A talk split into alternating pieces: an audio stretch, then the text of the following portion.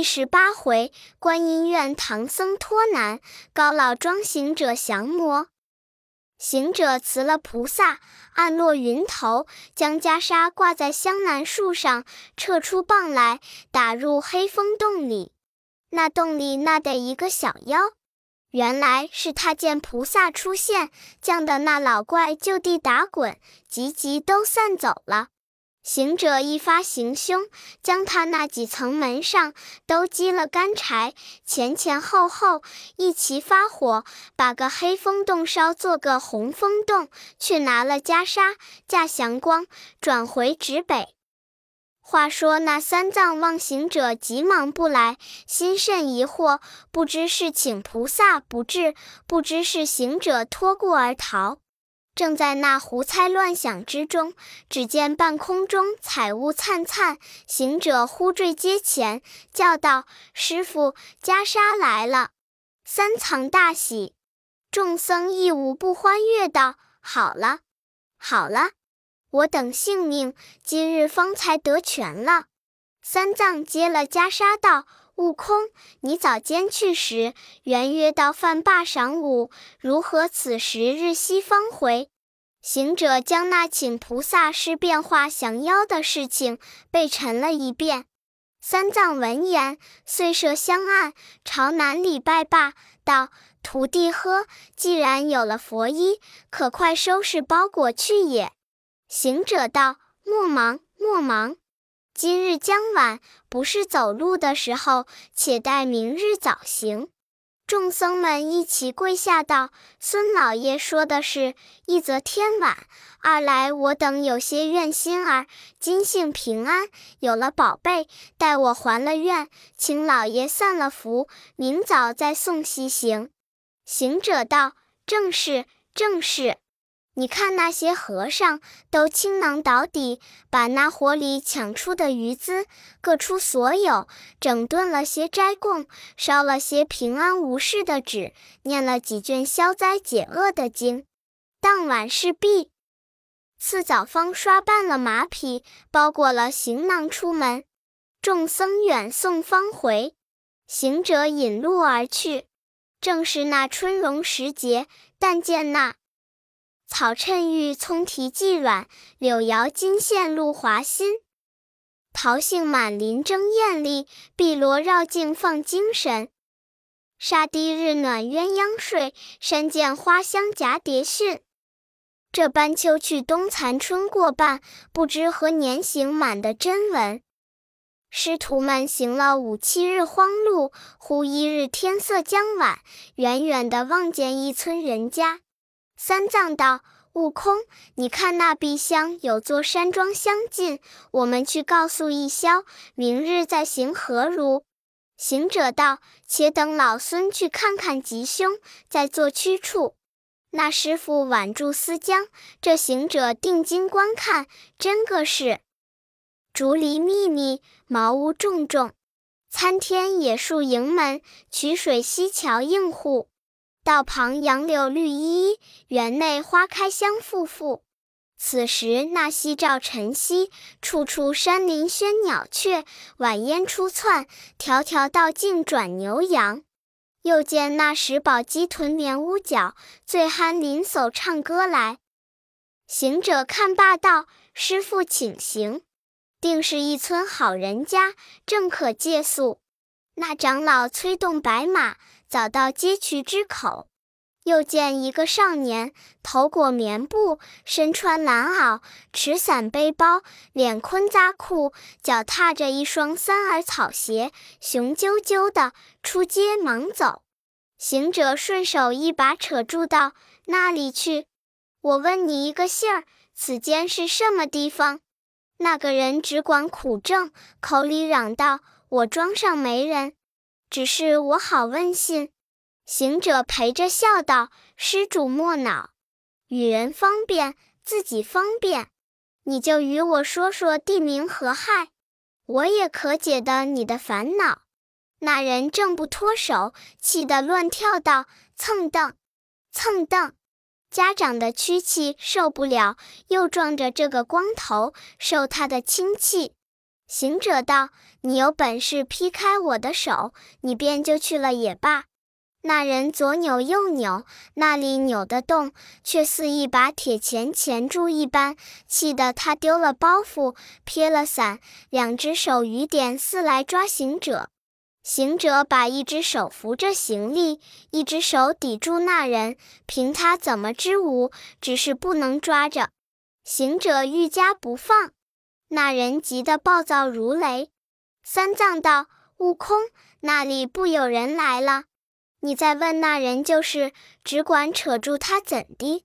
放他去罢。”行者笑道：“师傅不知，若是问了别人没去，须是问他才有买卖。”那人被行者扯住不过，只得说出道：“此处乃是乌斯藏国界之地，唤作高老庄。”一庄人家有大半姓高，故此唤作高老庄。你放了我去罢。行者又道：“你这样行装，不是个走近路的。你实与我说你要往那里去，端地所干何事，我才放你。”这人无奈，只得以实情告诉道：“我是高太公的家人，名叫高才。”我那太公有个老女儿，年方二十岁，更不曾配人。三年前被一个妖精占了，那妖整做了这三年女婿。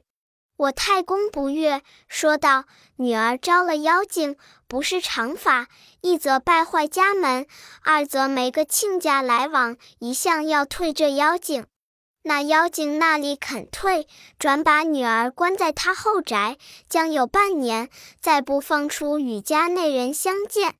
我太公与了我几两银子，教我寻访法师，拿那妖怪。我这些时不曾住脚，前前后后请了有三四个人，都是不济的和尚、脓包的道士，降不得那妖精。刚才骂了我一场，说我不会干事，又与了我五钱银子做盘缠，教我再去请好法师降他。不期撞着你这个哥拉星扯住，误了我走路，故此里外受气。我无奈，才与你叫喊。不想你又有些拿法，我正不过你，所以说此实情。你放我去罢。行者道：“你的造化。”我有营生，这才是凑四合六的勾当。你也不需远行，莫要花费了银子。我们不是那不济的和尚、脓包的道士，其实有些手段，光会拿妖。这正是一来照顾郎中，二来又医得眼好。烦你回去上复你那家主，说我们是东土驾下差来的玉帝圣僧，往西天拜佛求经者，善能降妖伏怪。高才道：“你莫误了我，我是一肚子气的人。你若哄了我，没甚手段，拿不住那妖精，却不又带累我来受气。”行者道：“管教不误了你，你引我到你家门首去来。”那人也无计奈何，真个提着包袱，拿了伞，转不回身，领他师徒到于门首道：“二位长老，你且在马台上略坐坐，等我进去报主人知道。”行者才放了手，落担牵马，师徒们坐立门旁等候。那高才入了大门，竟往中堂上走，可可的撞见高太公。太公骂道：“你这个蛮皮畜生，怎么不去寻人，又回来作甚？”高才放下包伞道：“上告主人公得知，小人才行出街口，忽撞见两个和尚，一个骑马，一个挑担。他扯住我不放，问我那里去。”我再三不曾与他说及，他缠得没奈何，不得脱手，遂将主人公的事情一一说与他知。他却十分欢喜，要与我们拿那妖怪礼。高老道是哪里来的？高才道，他说是东土驾下差来的玉帝圣僧，前往西天拜佛求经的。太公道：“既是远来的和尚，怕不真有些手段。他如今在哪里？”高才道：“见在门外等候。”那太公急忙换了衣服，与高才出去迎接，叫声长老。三藏听见，急转身，早已到了面前。那老者戴一顶乌绫巾，穿一领葱白鼠锦衣，踏一双糙米皮的独子靴，系一条黑绿绦子，出来笑语相迎，便叫二位长老作揖了。三藏还了礼，行者站着不动。那老者见他相貌凶丑，便就不敢与他作揖。行者道：“怎么不唱老孙诺？”那老儿有几分害怕，叫高才道：“你这小厮却不弄杀我也！家里现有一个丑头怪脑的女婿，打发不开，怎么又引这个雷公来害我？”行者道：“老高，你空长了许大年纪，还不省事。若专以相貌取人，干净错了。我老孙丑自丑，却有些本事。”替你家擒的妖精，捉的鬼魅，拿住你那女婿，还了你女儿，便是好事。何必谆谆以相貌为言？太公见说，战兢兢的，只得强打精神，叫声请进。这行者见请，才牵了白马，叫高才挑着行李，与三藏进去。他也不管好歹，就把马拴在场厅柱上，扯过一张褪光漆交椅，叫三藏坐下。他又扯过一张椅子，坐在旁边。那高老道：“这个小长老倒也加怀。”行者道：“你若肯留我住得半年，还加怀里。”坐定，高老问道：“世间小驾说，二位长老是东土来的？”三藏道：“便是，贫僧奉朝命往西天拜佛求经，因过宝庄，特借一宿，明日早行。”高老道：“二位原是借宿的，怎么说会拿怪？”行者道：“因是借宿，顺便拿几个妖怪耍耍的。动问府上有多少妖怪？”高老道：“天哪，还吃的有多少里？”指这一个怪女婿，也被他磨慌了。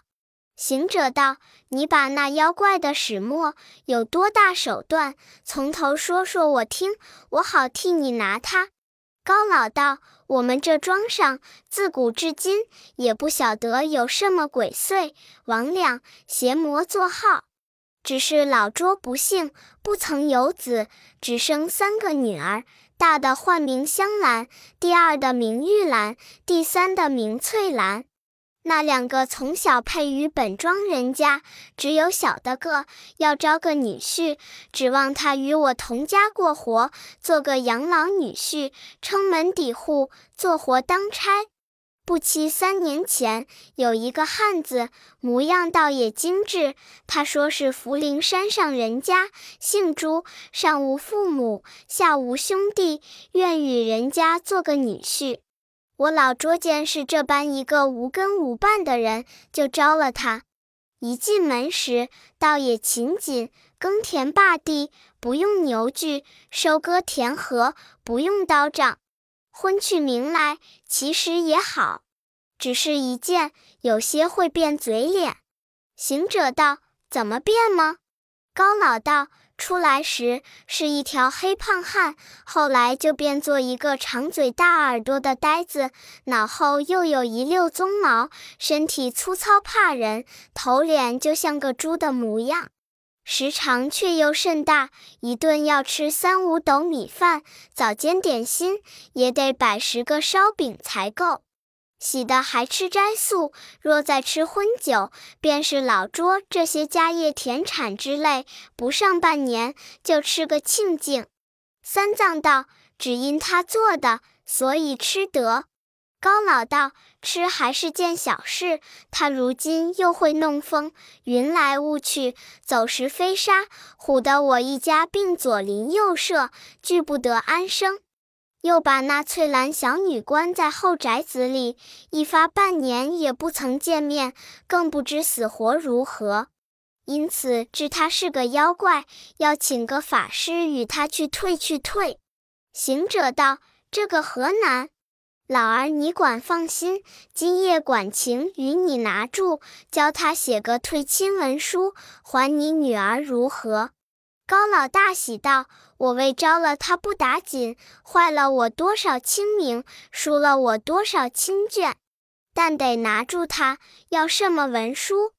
就烦与我除了根罢。”行者道：“容易，容易。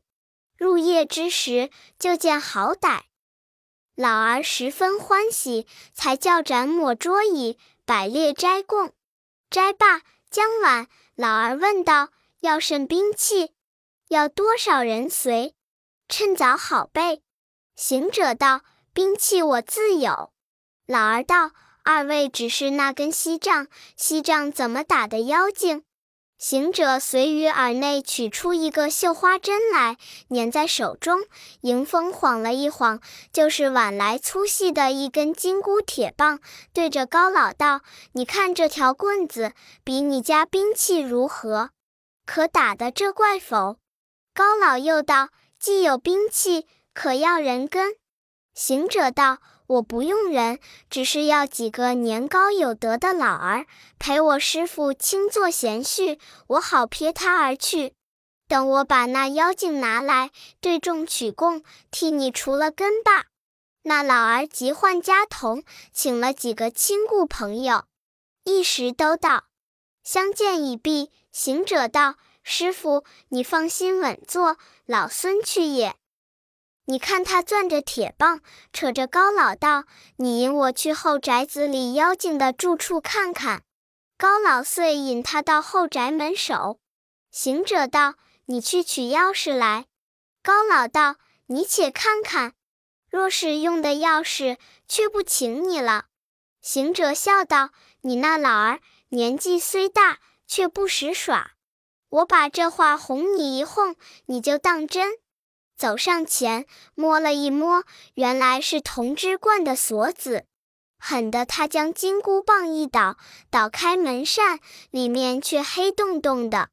行者道：“老高，你去叫你女儿一声，看她可在里面。”那老儿应着胆叫道：“三姐姐。”那女儿认的是他父亲的声音，才少气无力的应了一声道：“爹爹，我在这里里。”行者闪金睛，向黑影里仔细看时，你道他怎生模样？但见那云鬓乱堆无略，玉容未洗尘姿，一片兰心依旧，十分娇态轻颓。樱唇全无气血，腰肢曲曲微微，愁蹙蹙，蛾眉淡，瘦怯怯，语声低。他走来，看见高老，一把扯住，抱头大哭。行者道：“且莫哭，且莫哭。我问你，妖怪往那里去了？”女子道：“不知往那里去。这些时，天明就去，入夜方来，云云雾雾，往回不知何所。